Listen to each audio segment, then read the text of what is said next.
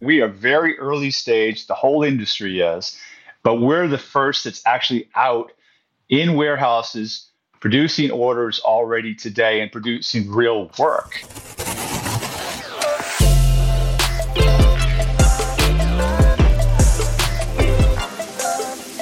Hi there, logistics fans, and welcome to Out of the Box, your go to podcast about everything cool that's going on in the world of logistics. With a lot of smart people, we not only talk about supply chain strategies, but also the future of e commerce, robotics, last mile, and more. So if you're ready, then sit back, grab a snack, and let's unbox the hottest trends in logistics with Pia, Margherita, and me, Lynn.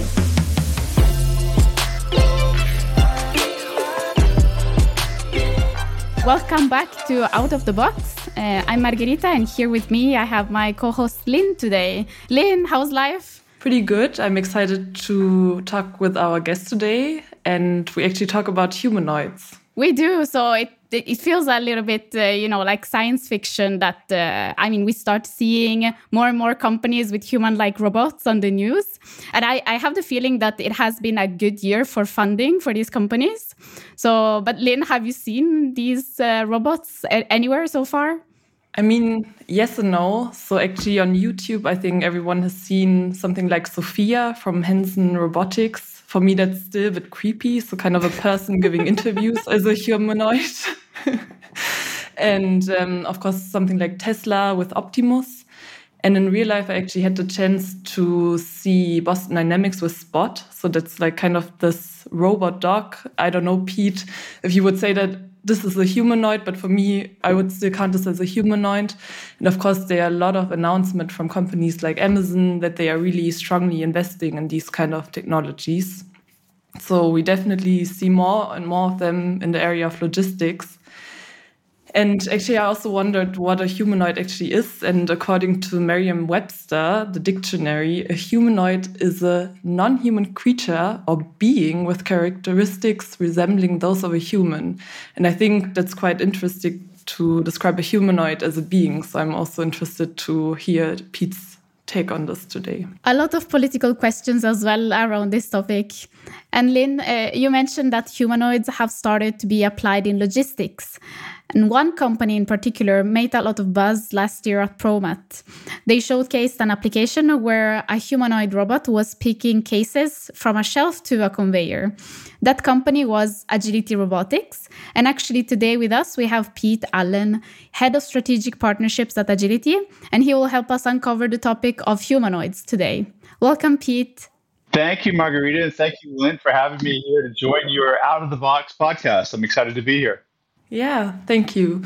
So, Pete is a guest we're really excited about because he's been in robotics and supply chain automation for over 20 years, correct me if I'm wrong. And uh, before joining Agility Robotics um, as head of strategic partnerships, he was active for Berkshire Grey and also yeah, several other fleet management companies.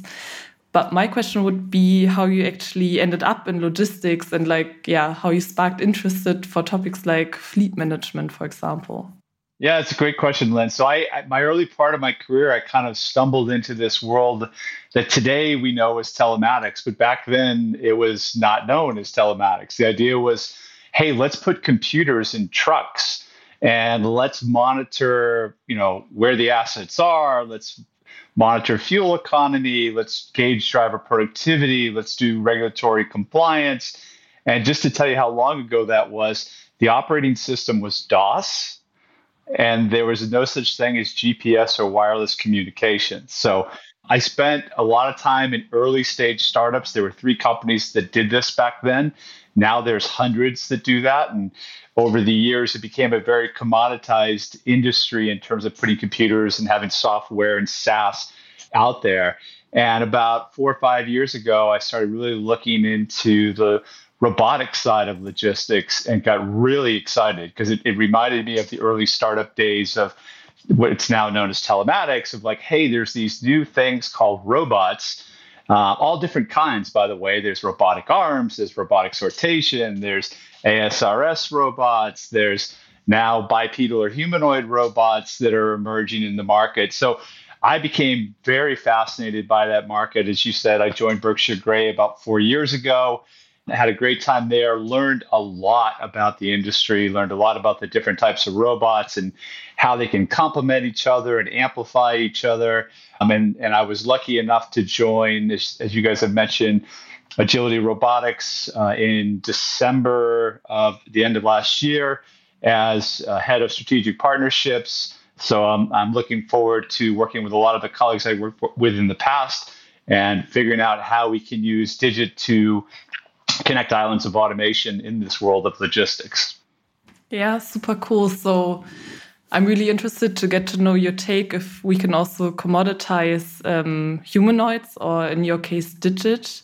So now you already yeah, kind of mentioned the product you're mainly working with, but can you actually describe Agility Robotics and also their products in a sentence? Yeah, I would probably describe Agility as providing um, a bipedal or humanoid robot. As I mentioned, we call it Digit, is our platform that really is a multi purpose platform that's made for work in the material handling space, and it's active today. Cool. And um, maybe before we move on, we probably need a clarification on what's the difference between humanoids and bipedals. Yeah, I, I, think they're both being used to describe effectively the same thing. We clarify it a little bit more on the bipedal to maybe differentiate from spot, which would be a quadpedal, um, if we want to think of it that way. Uh, but it, but but maybe just broadly think of humanoids or bipedal robots they, they really have two functions, uh, in, broadly speaking, right? They provide movement, and getting a two legged robot to have the stability to move is, is hard enough. But now then you have to add the second criteria, which is manipulation, right? So now we're adding the effectively end effectors or arms with different tooling at the end of the arms that allow us to pick things up and and then move them with the legs. So you know, think of this category of robots as doing two major functions: providing mobility and providing manipulation of items. Okay, that's uh, that's much uh, clearer now. Thank you for uh, specifying it. And going back to uh, your your role at Agility, um, you're head of partnerships or head of strategic partnerships. So, what kind of uh, partnerships is Agility looking for? Yeah, great question, Margherita. We, we're really looking at three categories: um, systems integrators. You know, those type are the type of folks that are generally bringing different types of automation or solutions that would complement a brownfield or actually design an entire greenfield and manage the entire process. So we're looking for key strategic partners in that category. Uh, a second category for us would be technology alliances or, or, or technologies that we can complement. So an example would be our solution Digit would work very well uh, inducting or deducting totes from things like an ASRS, from things like a a put wall, from an AMR. You know, those are kind of some really cool technologies that we would uh, interact with and complement or amplify. Also, in that category would be folks like WMS and WCS providers, whether that's the Manhattans, the Blue Yonders, the Softeons, those, those kind of folks. And then the third category that we put a lot of effort into as well is the supply chain consulting world.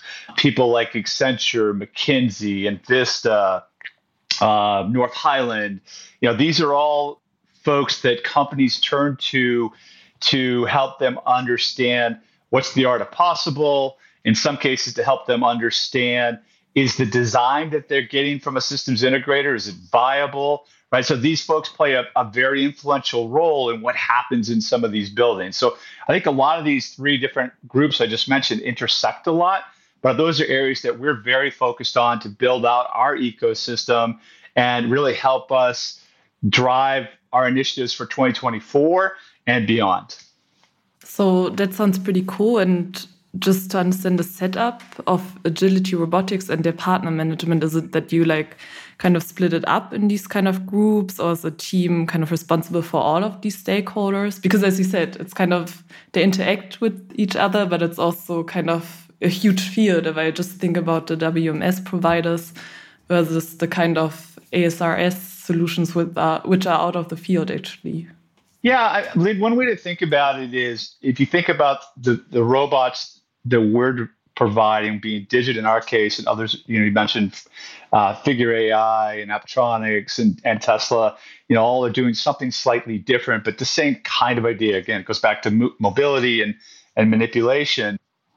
We at Agility are not focused on trying to get everybody in the masses in all this partnership network you know, focused on us. We're about trying to find the strategic partners in each category because this is early days. Like this is early adopter days. This is not we're mass production yet. We're not even mid mid process, right? We are very early stage. The whole industry is, but we're the first that's actually out in warehouses producing orders already today and producing real work.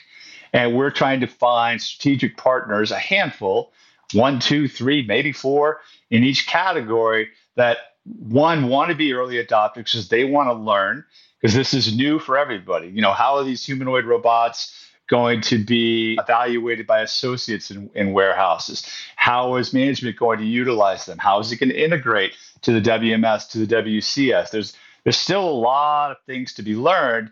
So our partners will will early adopter partners will want to take advantage of that learning experience. But more importantly, they're going to have customers. Uh, generally, some of the Fortune 100 customers who really want to spend some time figuring this out. Because today, there's a lot of these, what I call islands of connection of automation that exist in warehouses that today are being handled by people. And they're repetitive tasks, sometimes they're heavy tasks. People don't want to do these jobs, right? They, they, this is a turnover rich area. People are trying to fill these roles all the time and they can't. So it's ideally suited for the type of robot that we, we have in Digit. And looking a little bit more about bipedals or humanoids in, in the wider context of automation. So I would say if we look at the history, and I come from, of course, the SRS corner. So I think one major milestone in, in automation, from my perspective, was the acquisition of um, uh, Kiva Systems by Amazon that uh, drew a lot of attention to our industry. How would you classify humanoids in in the context of like the history of robotics automation in in logistics? Yeah, Margaret, that's a, that's a great question, and I actually go when I started thinking about this question, Kiva is a great example, right? I probably should have thought of that one first, but I'll give you credit for that.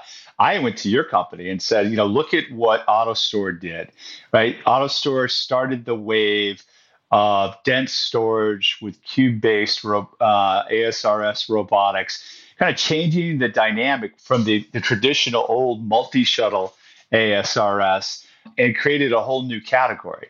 And you know that was 15 odd years ago. And today, you know, arguably AutoStore is kind of the industry standard in cube based. Others have now come to the market, people like Exotec and Attabotics, and you know, there's others that are still coming.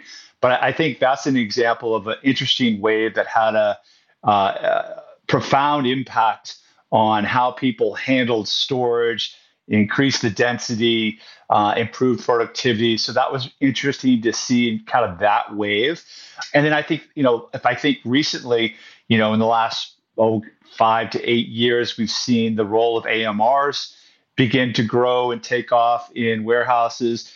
You know, they're great at moving items, you know, longer distance at faster rates. You know, there's some interesting plays there. I think in the last four years, we saw the rise of robotic picking picking of uh, single eaches or, or inner packs, things like that, with Berkshire Grey, with Covariant, with RightHand Robotics. So I think there's been multiple different waves solving different problems, right, in, in a particular warehouse. And, and many of these go back to being complementary to the others, right? They provide services that the others don't do. Most of these, though, are kind of infrastructure dependent or you've got to change an infrastructure if you're a brownfield. I think humanoids or bipedals have have become kind of the new cool, sexy thing, right? And and I think this started in 2023 at ProMat. I think you you mentioned this at the beginning, Margherita, when Agility came out and showed these robots, Digit, literally taking totes from an OPEX sure sort to a conveyor or inducting totes into it, right? It's the first time anybody had seen real material handling work being done in a warehouse, uh, a kind of use case operation, right? And and contrast that to I think Lynn said this very nicely earlier. Contrast this to YouTube videos where you have a humanoid folding a shirt or making coffee or holding an egg. Great, but that doesn't help anybody who's running a warehouse with real life use cases. If you go look up some of the videos on Agility's website, you'll see the first ever humanoid robot at GXO um, Spanx facility actually fulfilling real world orders. This was just this last November and December. So during peak, fulfilling real live orders for customers. First time it's ever done. Like that was pretty exciting. We've seen Amazon on the Today Show. We have videos of that where Digit is working again with that sure sort use case. Uh, but I, I, would classify the industry or the wave of, of the humanoid bipedals is its early days, right? We're the first that's actually doing it. Others, so I would call us like alpha beta stage platforms today, and that is focused on finding those early adopters, putting our solutions in, doing proof of concepts to allow all parties involved to further the, the, the progress of, of these robots, in our case, Digit, teach Digit how to do more things, more use cases. Because the vision is it becomes a multi purpose platform that could be leveraged and used across the warehouse to do multiple tasks during a day, because that's what a humanoid's differential is compared to the other automation we've been talking about. Mm-hmm. You already actually talked about use cases. So some of the ones who are already existing, like, okay, you can manipulate totes or you can even commission an order. Um, but what are actually the main contexts where digits are applied today? I think for us, maybe I'll take a step backward before I answer directly for us. If you think of the warehouse in general, like what's happening in a warehouse, you have a lot of movement of cases, right? A lot of case picking, building of pallets, loading of trailers, but a lot of it's manipulating cases. Then the second, probably biggest category Again, depends if it's kind of store replenishment or e-commerce, but the next biggest category is manipulation of totes. And then the smallest category is probably each picking or the picking of single item SKUs or inner packs. And I would classify the totes in the case as bulk manipulation. And I would classify the picking of each as, as, as fine tuned or, or simple single manipulation, right? 80 plus percent is in bulk manipulation. So when you look at the landscape of humanoid or bipedal robotics, you look and see, okay, what are the how are the robots built? Well, in Digit's case, we were very intentionally focused on addressing bulk manipulation because that is the majority of the manipulation or movement of goods that happens in a warehouse and or a manufacturing facility. So that was our focus and intent was how can we solve handling of, of totes, cases, things like that, and solve real world use cases in doing that. Now you contrast that to others in, in this space, again, early days, a lot of prototypes being built. You notice that they've built end effectors with finger-like grippers, like three finger, four finger, some cases five finger, and like logically, as humans, we go, hey, we have those. This is the right answer. Look, at we know how to use these. This is really hard for a robot. Having been at Berkshire Grey, I can tell you there were PhDs who were specialized in robotic picking, and they would say to you, creating a robotic hand that could pick a wide variety of SKUs and then do individual picking in a material environment is five, ten years away. Like it's super difficult to do. So again, contrasting, we're focused on changing end effectors that allow us to handle bulk items um, faster um, and more reliably over time because we think that handles more of the use cases that are happening in real work that needs to be done in a warehouse or manufacturing environment. Mm-hmm. And I can also imagine that yeah, if you have these kind of finger grippers, they're also more fragile. And I don't know, I wouldn't want to be in the maintenance team to like repair some fingers. That's also something I wonder about. So, what's actually the setup of a digit? Um, if you say that you have like specific kind of um, end effectors for like bulk items, and how much is a digit able to lift? Yeah, so I think early days still in this environment, but we have um, end effectors now that allow us to kind of grab a tote and pick it up, kind of almost like paddles. That's pretty cool. Uh, but that's the idea is over time, you know, again, we're early days. As we keep learning and evolving the product, we'll add more tools to the platform digit that allows us to ma- manipulate additional items. Uh, cases are a whole different animal, right? Totes are pretty uniform, pretty rigid, kind of easier to mm-hmm. grasp and manipulate and do different use cases. When you start getting into cases, it's like, okay, all kinds of different shapes and sizes, different density, different collapsibility. What are you manipulating it to? If you're going to build a pallet, if this box, one box is overstuffed and puffy and you stick it on the edge, is this make your pallet want to tip over? Like there's all kinds of algorithmic problems that come into play when you start going from something that's pretty standard to something that's not so standard. So those are things that we're going to learn as we go and evolve and you know those things are will be very much in focus for us as we go through 24 and 25 but also talking about yeah i guess more complex applications and actually uh, even building a pallet because now i'm coming from robotics and it's actually quite challenging to pack a pallet which might not be you know, just the same SKUs, but anything which is like a rainbow pallet can get quite tricky without a camera system, so to say, and having this kind of logic of a human. I wonder how your humanoids or bipedals are actually programmed. Is it kind of based on a scanner or someone really coding it hard? Um, just walk me through it because I know, for example, Tesla's humanoids are actually learning it by watching videos, for example, and having these kind of algorithms. But how does it work with a digit? Yeah, I, think everybody's taking kind of slightly different approaches. Again, we're early days, but we have uh, multiple cameras and sensing systems built into Digit, everything from the waist to the sides up into the neck and the eyes with LiDAR mm-hmm. and all, all kinds of sensory capabilities that allow Digit to understand its use case. And like, for example, if you look at one of the videos like GXO where we were doing those, fulfilling those orders for Spanx, you will see Digit uh, tra- walk up to a Chuck uh, Six Rivers AMR, and there are totes on one on on a higher level, totes on a lower level. Digit has to figure out where they are, grab the tote, and then turn around and walk somewhere between 15 and 20 feet to an outbound conveyor and place it on the conveyor in, in the right kind of place. So those are use cases that we will train Digit to do. And again, as Digit does it, it will get better over time. And we've seen that kind of productivity gain in these proof of concepts that we've done today in short time periods. Super cool. But now I get uh, why Merriam Webster says humanoids are being, if they can learn see this. Maybe one question for me, more related to like how the, this technology compares to like more traditional technology like conveyors or AMRs. Uh, yeah, AMRs maybe are traditional compared to this, still newer technology uh, than others.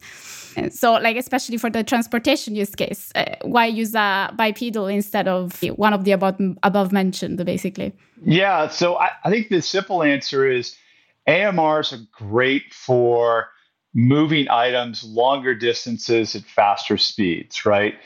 Digit isn't designed for speed to, to walk a tote 100 feet across a, a warehouse. The idea with Digit is we're going to add the manipulation piece, and we're going to cover the ground in between the AMR and the conveyor, right? Because typically that's what's happening in a warehouse. There's a person. In the case of GXO, it's a great example. Typically, that's a person that is in that role that's grabbing the totes from the AMR because the AMR doesn't typically have a manipulation capability to move a good. It can move the good by movement because somebody put it on there, but that's generally about it.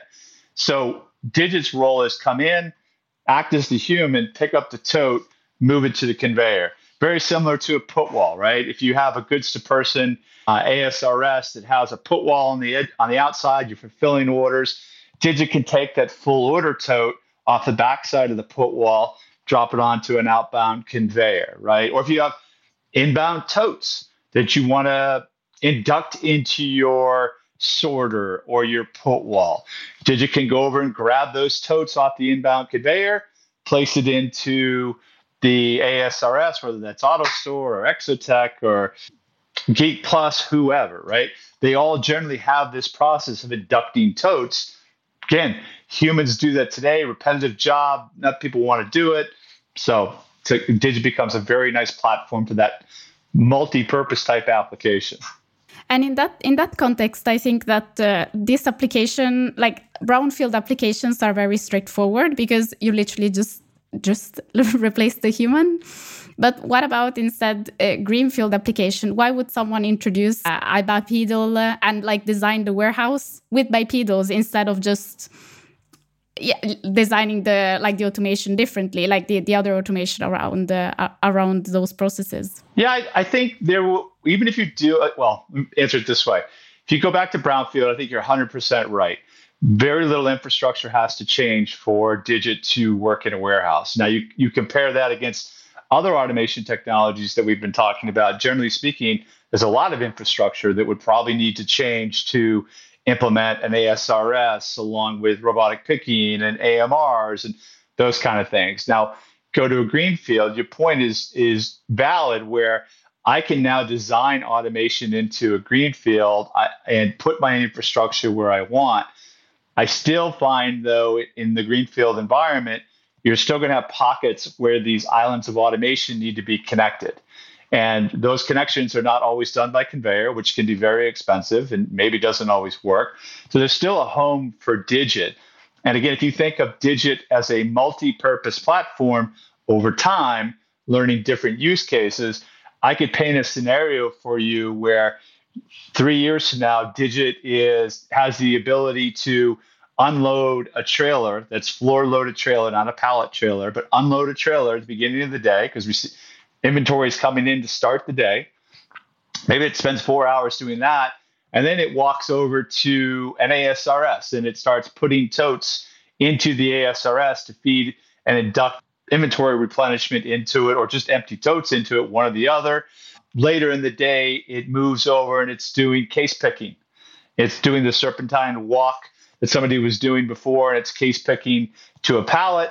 And then at the end of the day of the shift, it's now 20 hours later, right? So this robot has worked 20 hours in a day, and it's it's now building pallets and loading trailers, right? So that multi-purpose functionality allows people designing a green field to really think about, hey, I'm going to have islands that I'm going to need to connect what better way to connect them than to have something that can provide mobility and manipulation that can work all over my warehouse and handle the processes I need to be done and be managed by a, a software that to manage the fleet and the tasks that I needed to do.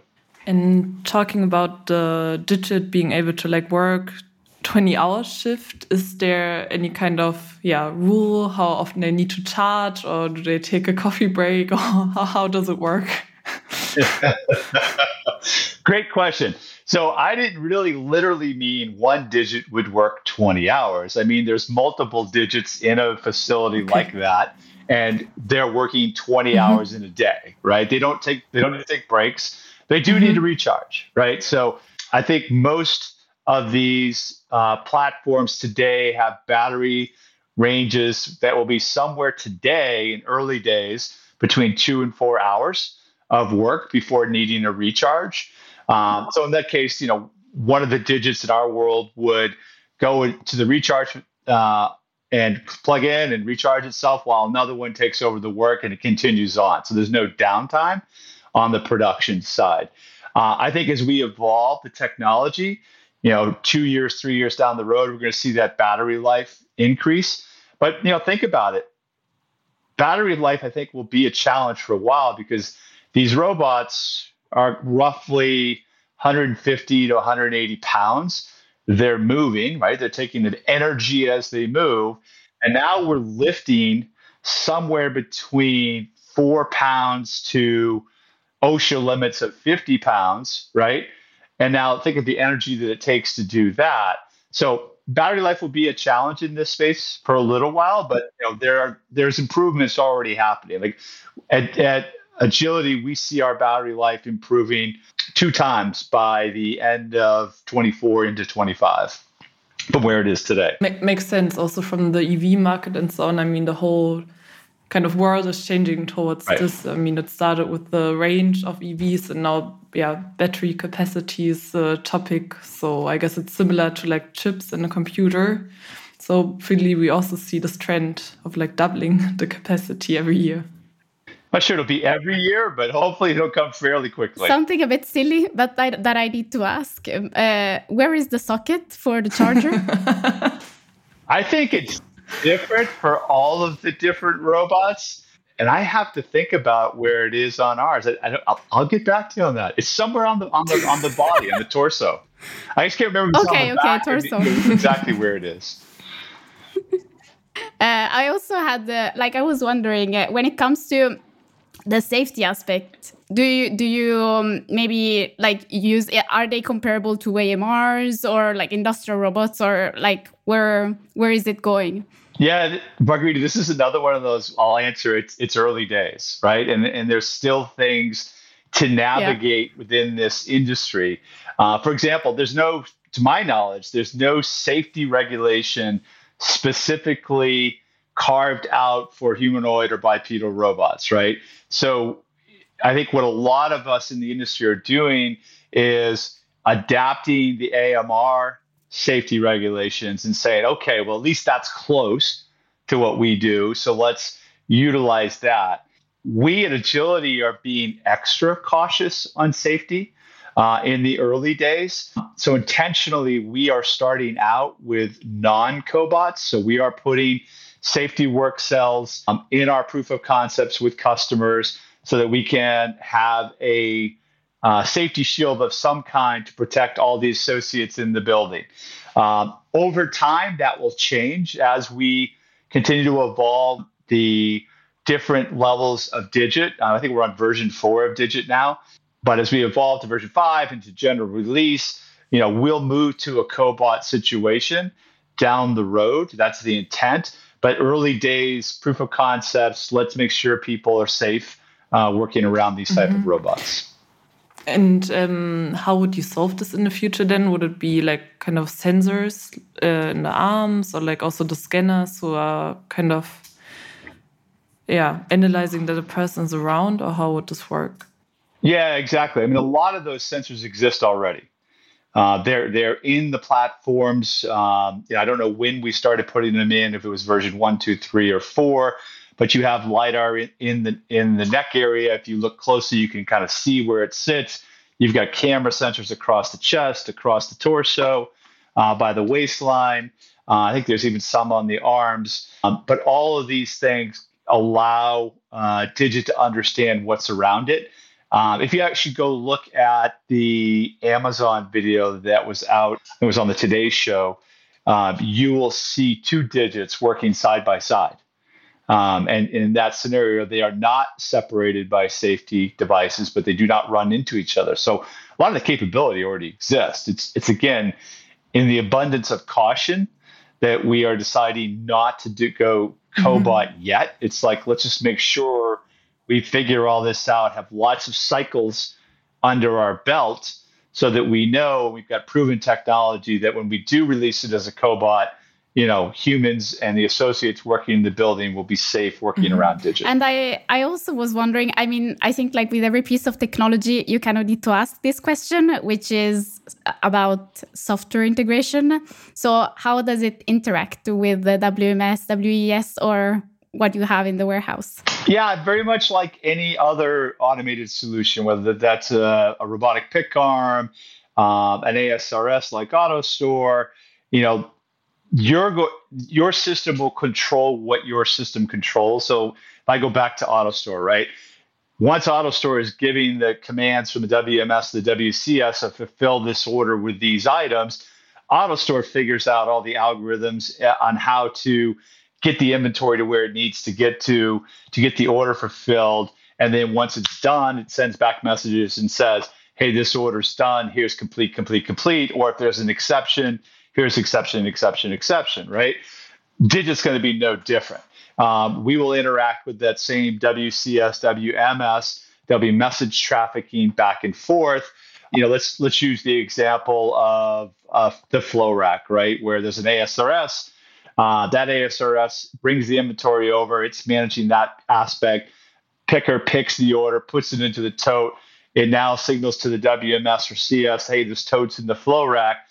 WMS CS talks to Digit and says, hey, pick up tote 123 or whatever the message is and move it to the outbound conveyor. We know what the task is. We go ahead and, and tell Digit figures out how to do it, does it, and comes back a message saying, I've done that task. Move on. Let's go. Very, very similar. No different than other technologies. So I would assume that you would you wouldn't even need the inventory information. So you you just need basically where like to know where the box goes, but I think it nothing else. I think it depends on what we're moving. I think in the case of filled orders and totes or, or inducting totes, it's just like, hey, there may be some reason to have a tote identification, and that's probably about it. You get into case picking though, and things like that, that might change a little bit. That you'll need to know what's the SKU of the case. Who knows? But more to come. But the general idea is that there will be message integration very similar to other robotic automation today. Mm-hmm. And now we already like mentioned a few other providers. You also said, okay, we as agility are more on the safer side. How do you think, or what's your feeling right now? How like these different kind of OEMs will actually differentiate from each other?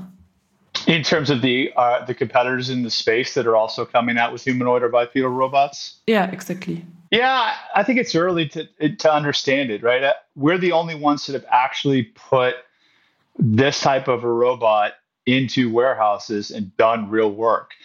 All of our competitors, to our knowledge, and maybe they've done something we haven't seen or heard about, but everything that they have released publicly has been a YouTube video showing prototype type units in a lab environment doing some function, mostly not warehouse related, mostly like we talked about earlier, the egg and the coffee and the t-shirt. Um, although you you read their their their uh, websites and they'll talk about working in warehouses and things like that. So but also regarding like i don't know folding shirts and so on is it also something which is planned to also roll out a digit in a private household or is it something you don't really want to kind of tackle? So i, I think it's a great question actually. If you were to listen to uh, jonathan hurst one of our founders talking about the vision of digit as a platform it would certainly start with this made for work warehouse manufacturing facilities today because that's where we can have the biggest impact. But over time, the vision is absolutely creating a platform that I would equate to very similar to an mm-hmm. iPhone back in the early days, right? So if you if you want to go back there and say early days of iPhone, iPhone had applications like they do now on the phone, but only their developers had the wherewithal and expertise to create those those applications. Over time they opened that up to other developers right? And then now we have this proliferation of all these apps that are available on an iphone. We see digit as a very similar platform. Today our robotic engineers have the capability and tools to program digit to do these use case tasks in a warehouse in a manufacturing facility over time we will open that up to developers as the skill sets become more prevalent and new applications will be built. So today we're in the warehouse of manufacturing, but imagine down the road, last mile delivery. You've got two digits on a, on a vehicle, and the driver pulls up to your house to deliver your Amazon package, and a digit drops, grabs the package, jumps off the back of the truck, mm walks up three steps, rings your doorbell, puts the package down. Great application for a platform like that. You mentioned like in your house doing tasks within your house. Digit is a platform designed to be created to, to develop tasks for that platform. Today, we're focused on warehouse and manufacturing. Over time, five, ten years, sure, somebody could program it to water your plants, to answer the door, like that's the vision, right? So again, if you ever hear Jonathan Hurst speak, um, I think he's going to be speaking at the Robotics Summit in Boston in May. This is the kind of story he will tell. All right, but then remember my name and count me in if you look for early adopters, because I would like someone like a person humanoid taking care of plants or cats when I'm on holiday. So when we get to that stage, duly noted. All right. yeah but it's it's nice to see like a technology that is kind of like has a bigger vision but chooses warehousing and logistics as a, like the first niche to establish the technology maybe one question around more like ethical issues of having an open platform uh, I, I, would assume that you would need some kind of control over the use cases that uh, these uh, yeah devices are implemented in. Like it's it's nice that you can do a lot of things but maybe not not everything. It's a great point, and you know, for society in general, I know agility, and I know Boston Dynamics, and I'm sure others have all signed up for a pledge uh, to not allow these robots to be used uh, in any kind of way to harm, meaning warfare. Uh, that that kind of military type uh, complex is not something that um, many of us are interested in. Right? We would not want this to be open enough that you could train a humanoid to, you know, do wrong things or things that we would all find as unethical and or harmful to our fellow human beings. Mm. And also talking about like control or like yeah another topic. I mean, AI is also a hot topic, especially this year, also with ChatGPT being available for kind of normal people like us. Um, but also there, there's been a big discussion about okay, until when can you actually control something like this, and which impact do you think AI has on the bipedals? Actually, is it something? Yeah, does are we gonna be able to ask ChatGPT to um, yeah control a digit, or which kind of models are actually applied? Yeah, I'm going to continue to be repetitive. Still early days, uh, but uh, there is a video that we posted. I was actually at this event when it happened. We had an investor day out in Palo Alto. So a bunch of investors came in to, to learn more about agility, learn more about Digit. Um, and we had Digit there, and our chief of innovation, uh, was showing a uh, real live demo where he used his normal language to ask Digit to perform a set of tasks.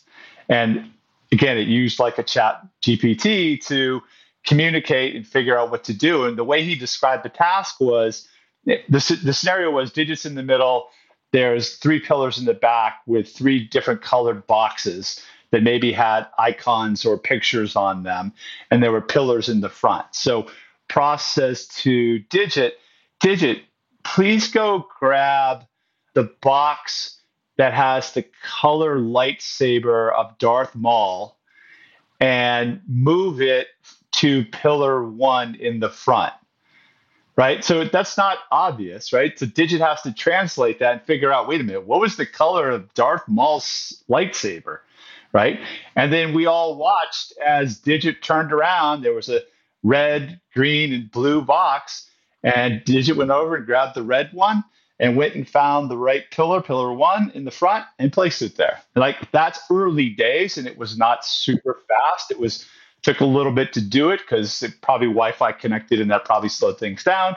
But it was cool to see that that that it could it could do that translation and, and take that human spoken word and do the task at hand. So that's coming. It's definitely coming. It's not there today, uh, but we did show an early innovative example that it's doable. Yeah, super interesting. And I guess um, more to come. So I'm really excited about watching more YouTube videos or maybe live. I mean, we don't want to, we want to get out of YouTube. So come, come, come to Modex. We will have two different use cases that are mm-hmm. found in warehouses all over the place today running in our booth. Uh, both are tote manipulation, but two different tote manipulation use cases. Super cool. And I mean, that's almost like above any human capability to really differentiate all colors of red. I mean, there's so many, so I'm definitely going to test this. it's early. It's early.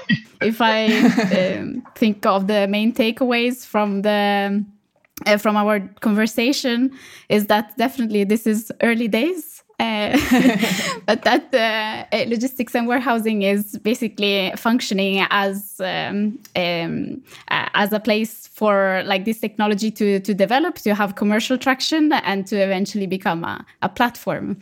Uh, Lynn, would uh, what would you say are other learnings from your side? Yeah, definitely. What I would also actually like to add to the Merriam-Webster dictionary would be the multi-purpose platform. So I really like this kind of kind of explanation that also gave me yeah kind of an insight why you not only eat AMRs and robots, but also something in between, which is doing kind of the work no one else wants to do right now. So I think yeah, this was really cool and yeah, thanks a lot for the conversation, Pete. Oh, th thank you for inviting me. I enjoyed the conversation.